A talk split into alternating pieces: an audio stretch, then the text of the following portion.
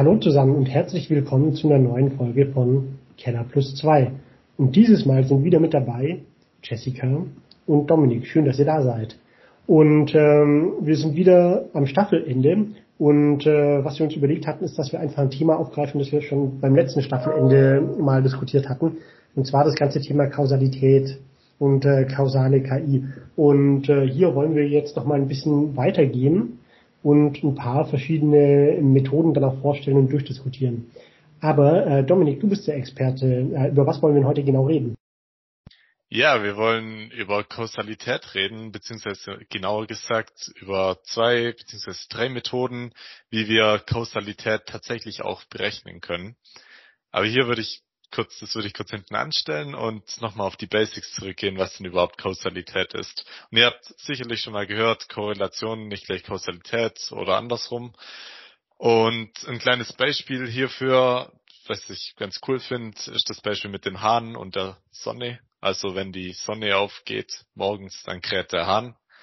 Ähm, das korreliert natürlich sehr stark miteinander. Immer wenn die Sonne aufgeht, kräht der Hahn oder zumindest meistens. Ab aber äh, wir haben auch einen kausalen Zusammenhang. Also weil die Sonne aufgeht, kräht der Hahn. Allerdings nur wenn wir wissen, okay, der Hahn kräht und die Sonne geht auf, wissen wir jetzt nicht, in welche Richtung der kausale Zusammenhang da ist. Also eventuell könnte die Sonne auch aufgehen, weil der Hahn kräht. Das sind natürlich, also ist natürlich eine absurde Annahme, wenn man ein bisschen genauer drüber nachdenkt. Aber das ist genau das Thema der Kausalität, dass wir oftmals äh, drüber nachdenken müssen, um herauszufinden, wo wir kausale Zusammenhänge haben. Bei manchen Themen allerdings lässt es sich jetzt nicht direkt erschließen, was jetzt was verursacht. Und deswegen brauchen wir zum Teil auch dann Algorithmen, die das für uns bestimmen können, beziehungsweise die uns bei komplexeren Zusammenhängen unterstützen. Also vielleicht ist nicht nur die Sonne für das Krähen des Hans verantwortlich, sondern auch, weil es wärmer draußen wird oder vielleicht aus einem komplett anderen Grund, der aber zufällig auch mit der Sonne korreliert, etc. Und um hier die Problematik ein bisschen genauer darzustellen, würde ich euch kurz sogar eine Frage stellen. Und zwar ist das ein kleiner Fall, der, den ich gefunden habe. Und zwar haben wir den Walter und der Walter geht in die Ferien, also geht in den Urlaub. Und deswegen fragt er seinen Nachbar, ob er die Blumen von Walter gießen kann. Aber der Nachbar ist sehr unverantwortlich und vergisst einfach, die Blumen zu gießen. Als dann Walzer zurückkommt, sind seine Blumen tot. Und hier wäre jetzt die Frage, okay, was ist der Grund für der, den Tod von Walzers Blumen? Also was denkt ihr?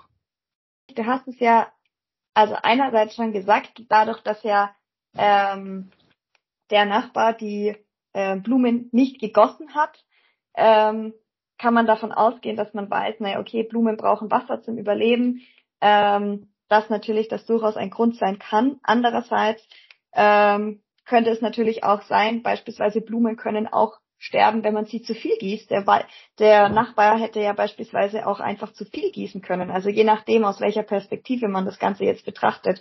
Ähm, wenn man jetzt nun zum Beispiel auf aus der Perspektive von demjenigen, dem die Blumen gehören, schaut, der weiß ja erstmal nicht, wurden die Blumen nicht gegossen oder wurden die Blumen eventuell übergossen. Man sieht am Ende nur, dass die Blumen am Ende tatsächlich eben nicht überlebt haben. Und dahin, je nachdem kann man natürlich fragen, wurden die Blumen gegossen oder nicht gegossen oder vielleicht zu viel gegossen, aber es ist noch nicht eindeutig. Also ich glaube, Dominik ist schuld, weil Dominik nicht hingefahren ist und die Blumen gegossen hat. Ja, das ist genau so ein Thema, was man hier aufnehmen muss. Also klar, ich könnte schuld sein, ich hätte es gießen können. Die meisten würden jetzt wahrscheinlich sagen, der Nachbar ist schuld, weil er die Blumen nicht gegossen hat oder eventuell sogar übergossen hat. Aber es könnte auch an was komplett anderem liegen. Vielleicht gab es zu wenig Wasser einfach gerade in der Gegend ähm, oder es hat zu viel gekostet aus irgendeinem Grund. Äh, vielleicht hätte Walter ähm, die Blumen an seine Mutter übergeben sollen, die ein bisschen verantwortungsvoller damit umgeht. Aber ein weiterer Grund könnte auch sein, vielleicht hätte Walter die Blumen gar nicht gekauft oder gar nicht gepflanzt, dann hätte sie vielleicht jemand anderes gekauft und der hätte besser darauf aufgepasst und deswegen wären sie nicht gestorben. Ähm, das kann man dann, gesagt, oder du bist schuld. Oder ich bin schuld, geht natürlich auch. und so kann man das ewig weit zurückziehen, also zurückdrehen. Also dass Walter überhaupt geboren ist, könnte ein Grund sein, warum die Pflanzen gestorben sind oder dass, dass es das Universum überhaupt gibt. Also ist jetzt natürlich sehr, sehr weit zurück äh, gedacht und würden wir alle als sehr absurd annehmen, aber wo setzen wir jetzt die Grenze? Also der Nachbar ist natürlich der Hauptgrund vermutlich, aber Walter könnte auch ein Grund sein und wir wissen eben nicht genau, was jetzt hier, äh, wer jetzt hier verantwortlich ist für das Sterben der Blumen. Also es ist nur so ein, eine kleine Denkaufgabe, die so ein bisschen in die Problematik einführt, dass Kausalität gar nicht so einfach immer ist, um Sachen zu begründen. Und deswegen gibt es auch verschiedene Methoden, mit denen das eben ein bisschen ansichtlicher dargestellt wird, was dann zum Beispiel auch wahrscheinlich ist, was wahrscheinliche Gründe sein könnten und jetzt nicht einfach nur alle Gründe angenommen werden. Finde ich total interessant. Äh, das, aber was, was lernen wir daraus jetzt? Äh, weil das war jetzt ja eine relativ philosophische Diskussion. Ähm, meinem Gefühl nach, äh, wir müssen sehr genau einschränken, worüber wir reden müssen, oder? Ganz genau. Also wir müssen uns, wenn wir jetzt ein, also einen Grund haben oder eine Ursache und wir wollen die Gründe dafür herausfinden, müssen wir uns einfach mit gesundem Menschenverstand überlegen, was könnten denn potenzielle Gründe sein? Also zum Beispiel, wenn wir jetzt im Bereich Tourismus sind, ähm, das können wir vielleicht als übergreifendes Thema nutzen. Wir haben äh, an bestimmten Orten, wie ihr bestimmt schon mitbekommen habt, haben wir das Problem, dass wir Overtourism oder Overcrowding haben. Also dass einfach zu viele Menschen zum Beispiel an den Strand gehen. Jetzt, was ist der Grund, warum die Menschen an den Strand gehen? Klar, man könnte jetzt sagen, weil sie geboren sind, das ist ein Grund, weswegen sie gerne was machen, aber das ist natürlich absurd, weil die, wir gehen einfach davon aus, die Menschen sind da. Wir wollen jetzt nicht wissen, wie viele Menschen sind geboren und weswegen gehen die dann an den Strand. Also was ein Grund wäre, wäre zum Beispiel vielleicht, weil sie in der Umgebung wohnen, was aber natürlich doch sehr wahrscheinlicher ist, weil vielleicht schönes Wetter ist. Also wenn schönes Wetter draußen ist, dann gehen die Menschen eher raus und an den Strand. Schönes Wetter wiederum kann jetzt verschiedene Sachen heißen. Also reicht schon Sonnenschein aus, aber auch wenn es kalt ist oder haben, gehen die Leute nur bei Sonnenschein mit warmen Temperaturen oder gehen sie auch bei Regen, wenn es warm ist, an den Strand? Und hier haben wir jetzt ganz viele verschiedene Faktoren, die relevant sind. Zum einen, klar, es kann die schönste Sonne sein, aber wenn es montags morgens ist, ähm, oder es ist richtig warm, aber Montagmorgen müssen alle arbeiten oder gehen in die Schule, gehen zum Studieren, dann können die Personen einfach nicht hin. Und so haben wir verschiedene Faktoren und wir haben jetzt nicht einen Faktor, der wirklich der Grund dafür ist, warum die Leute an den Strand gehen, sondern wir haben ganz viele Faktoren, die ineinander verwoben sind, weswegen wir jetzt auch nicht klassische Methoden nutzen können, um kausale Gründe festzustellen.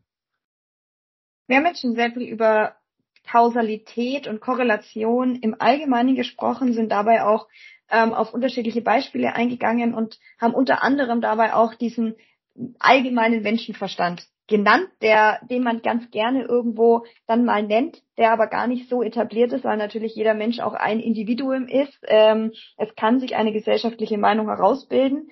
Aber wie bekommen wir denn diesen Menschenverstand, sofern er denn überhaupt im, in der Gesamtgesellschaft existiert, denn überhaupt jetzt in eine KI oder AI, je nachdem ob Englisch oder Deutsch betitelt, ähm, weil genau das ist ja dann so ein bisschen diese Herausforderung. Jeder hat ein gewisses Feeling für Dinge. Wie können wir dieses Feeling, was man ganz oft als Menschenverstand betitelt, denn jetzt in eine AI dann auch bringen?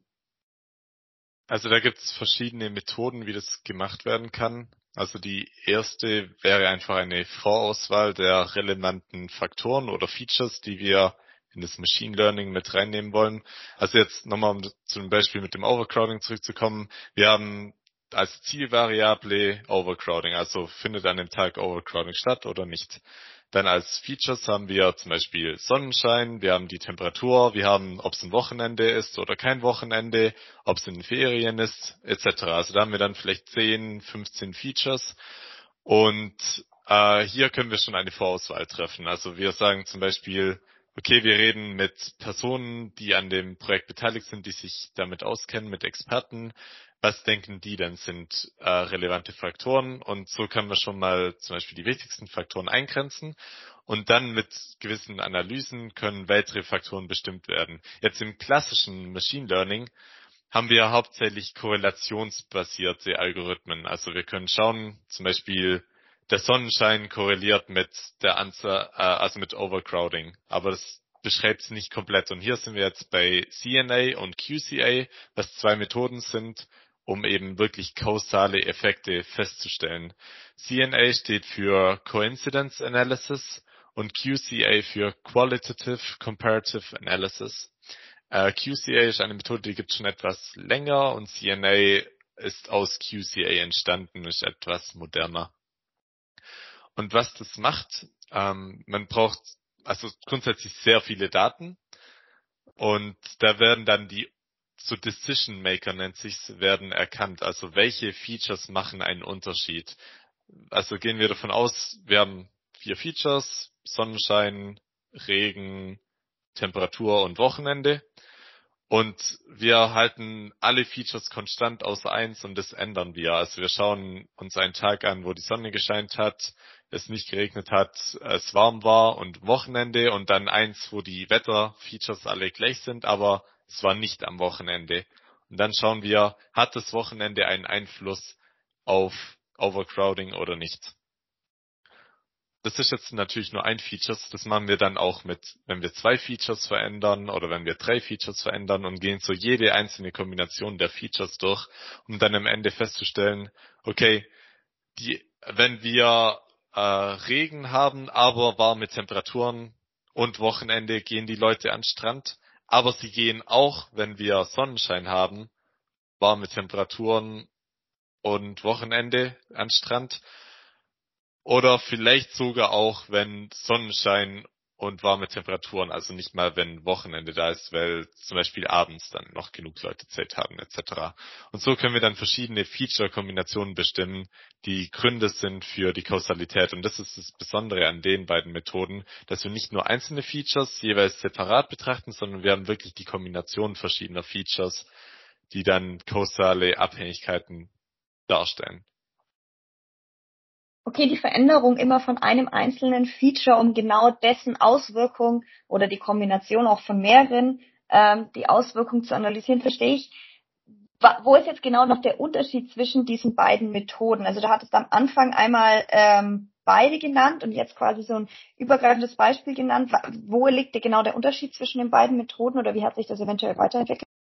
Äh, ja, kann ich gerne ein bisschen erläutern. Und zwar QCA, wie gesagt, war früher da bei optimalen, also idealen Daten bekommt man bei beiden Methoden am Ende dasselbe Ergebnis raus. Allerdings, ideale Daten haben wir nur in der theoretischen Forschung, in der praktischen Forschung oder praktischen Anwendung haben wir nie ideale Daten. Also es kann sein, vielleicht haben wir zum Beispiel ein Feature nicht betrachtet. Also zum Beispiel vielleicht war an dem Strand ein Event und deswegen waren da viele Leute da, obwohl es geregnet hat und eiskalt war und unter der Woche aber trotzdem Overcrowding und das zeugt dann schon wieder von nicht idealen Daten und hier äh, schneidet meistens CNA besser ab. Das ist einfach die Methode, wie der Algorithmus abläuft. Also QCA haben wir einen Top-Down-Algorithmus. Also im Endeffekt löst, sieht man den Unterschied, dass QCA einfach Probleme hat, dann fehlende Features zu identifizieren. CNA kann diese identifizieren, weil es ein Bottom-up, also das schaut sich zuerst einzelne Features und dann Feature-Kombinationen an und QCA macht es genau andersrum, zuerst die Feature-Kombinationen und dann einzelne Features. Ist es eigentlich was, was ich dann äh, gemeinsam einsetzen sollte? Sollte ich dann sozusagen die eine Methode und die andere einsetzen und dann trifft man sich irgendwie in der Mitte? Oder ähm, ist es so, dass es in der Regel reicht, äh, wenn ich die Vor- und Nachteile von beiden Methoden kenne, dass ich dann einfach die besser passende einsetze? Es hängt vom Use Case ab, aber grundsätzlich würde ich sagen, wenn man die Zeit hat, würde ich beide Methoden anwenden.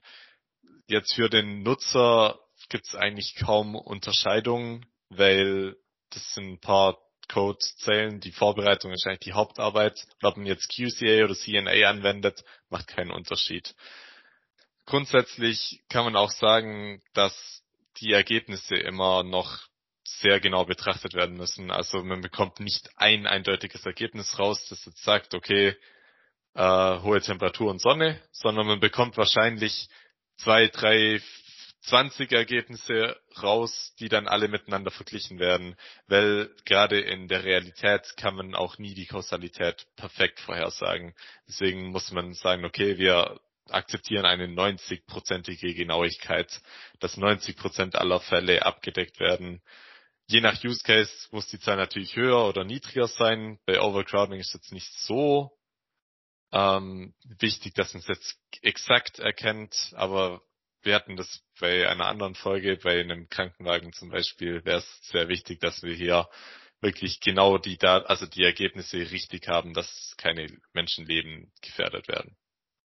Wir hatten es jetzt schon sehr viel über die Themen, dass man natürlich auch die Features hat, sehr viel. Ähm, natürlich kann man nur feststellen, welche Features äh, kausal für einen bestimmten Effekt verantwortlich sind, wenn diese auch enthalten sind. Ähm, das ist dann wieder mit der Vollständigkeit der Daten eng im Zusammenhang. Wenn man jetzt, ich sage jetzt mal, einen sehr, sehr guten Datensatz hat und 95 Prozent oder vielleicht sogar 99 Prozent aller benötigter Features vorhanden hat an Daten, um etwas, um einen bestimmten Effekt zu erklären, sollte man dann immer alle Features auch immer in diesen Algorithmus werfen, um zum besten Ergebnis zu kommen? Oder macht es auch Sinn, irgendwie ein paar Features für ein paar Runden nochmal zurückzuhalten und erst später dann in den Algorithmus zu geben? Oder ist es einfach nur eine Verschlechterung des Algorithmus? Also hier definitiv bei den beiden Algorithmen müssen die Features vorselektiert werden, weil jedes Feature, weil eben alle Kombinationen immer überprüft werden, jedes Feature verlängert die Rechendauer deutlich. Also es geht sehr gut für vier Features, fünf Features sind auch noch möglich, aber bei zehn Features werden die Algorithmen einfach, wie sie ablaufen werden, nicht mehr möglich sein, das zu berechnen. Deswegen, es gibt auch noch einen anderen Algorithmus, den ich bisher noch nicht genannt habe, der nennt sich Logic Regression. Der basiert eher auf den typischen Machine Learning Methoden. Hier ist das Problem, selbst für idealen Daten können wir nicht unbedingt das beste Ergebnis herausfinden, aber wir können sehr gute Ergebnisse herausfinden. Aber wir bekommen immer nur ein Ergebnis, bei den anderen bekommen wir alle möglichen Ergebnisse. Aber Logic Regression hat den Vorteil, dass es selbstständig erkennt, welche Features relevant sind, welche Features einen Einfluss haben auf das Modell. Und das funktioniert so, indem es einfach zufällig sagt, okay, Feature 1 nehme ich, hast zum Beispiel Sonnenstunden und schau dann, okay, wie viele, äh, wie viele Outcomes oder wie viele ähm, Ergebnisse kann ich nur mit Sonnenstunden abdecken. Also wenn viel Sonne scheint, dass dann Overcrowding stattfindet. Dann verändert es zufällig. Also ich sag Sonnenstunden und Regen, was jetzt sich natürlich an sich schon widerspricht etc. Und versucht da so verschiedene Kombinationen aus und dann die Kombination, wo einfach das beste Ergebnis hat, wird dann am Ende ausgewählt. Also wenn ihr sehr viele Features habt, dann würde ich euch Logic Regression empfehlen. Aber falls möglich, nutzt einfach alle drei oder ja, drei Algorithmen. Dominik, wo kann man das denn jetzt eigentlich genau anwenden? Wo, was sind denn jetzt quasi so die, die Kernanwendungsfelder, wo wir die Methode einsetzen? So der typische Bereich, in dem auch die Methode entstanden ist, ist die Medizin. Also wenn natürlich überprüft werden äh, oder überprüft wird, ist dieses Medikament zum Beispiel sinnvoll? Also heilt es wirklich den Patienten oder liegt es an irgendwelchen externen Faktoren, dass der Patient einfach vielleicht in Kombination mit der Medizin dann geheilt wird, etc. Also das wäre so das Paradebeispiel hierfür, aber grundsätzlich kann das für jeden Use Case angewandt werden. Man muss nur genau drüber nachdenken, ob es jetzt natürlich spezifisch dafür passt. Wir können schauen, was sind die Gründe, damit Leute Carsharing zum Beispiel eher akzeptieren oder damit sie vielleicht mit dem Fahrrad zur Arbeit fahren? Was sind die Gründe, damit wir mehr Erzieherinnen oder Erzieher bekommen? etc. Also das kann wirklich in jeder Branche genutzt werden, um hier neue Erkenntnisse zu, Erkenntnisse zu erlangen. Und das ist eben das Coole an der Methode, weil sie noch nicht so etabliert ist in der Forschung und in der Praxis, aber sehr viel Potenzial noch hat für die Zukunft. Zumindest aus meiner Sicht. Sehr cool, Dominik. Äh, vielen lieben Dank äh, für die, äh, für das konkrete Beispiel und nochmal die kleine Zusammenfassung, wo man das Ganze einsetzen kann. Ähm, ich glaube, das war total spannend, nochmal so einen Einblick auch in ein bisschen akademischeres Thema mal zu geben. Euch beiden nochmal vielen lieben Dank, äh, dass ihr da wart und euch da draußen ganz vielen lieben Dank fürs Zuhören. Macht's gut, bis bald. Ciao. Dankeschön, bis dann, tschüss. Tschüss.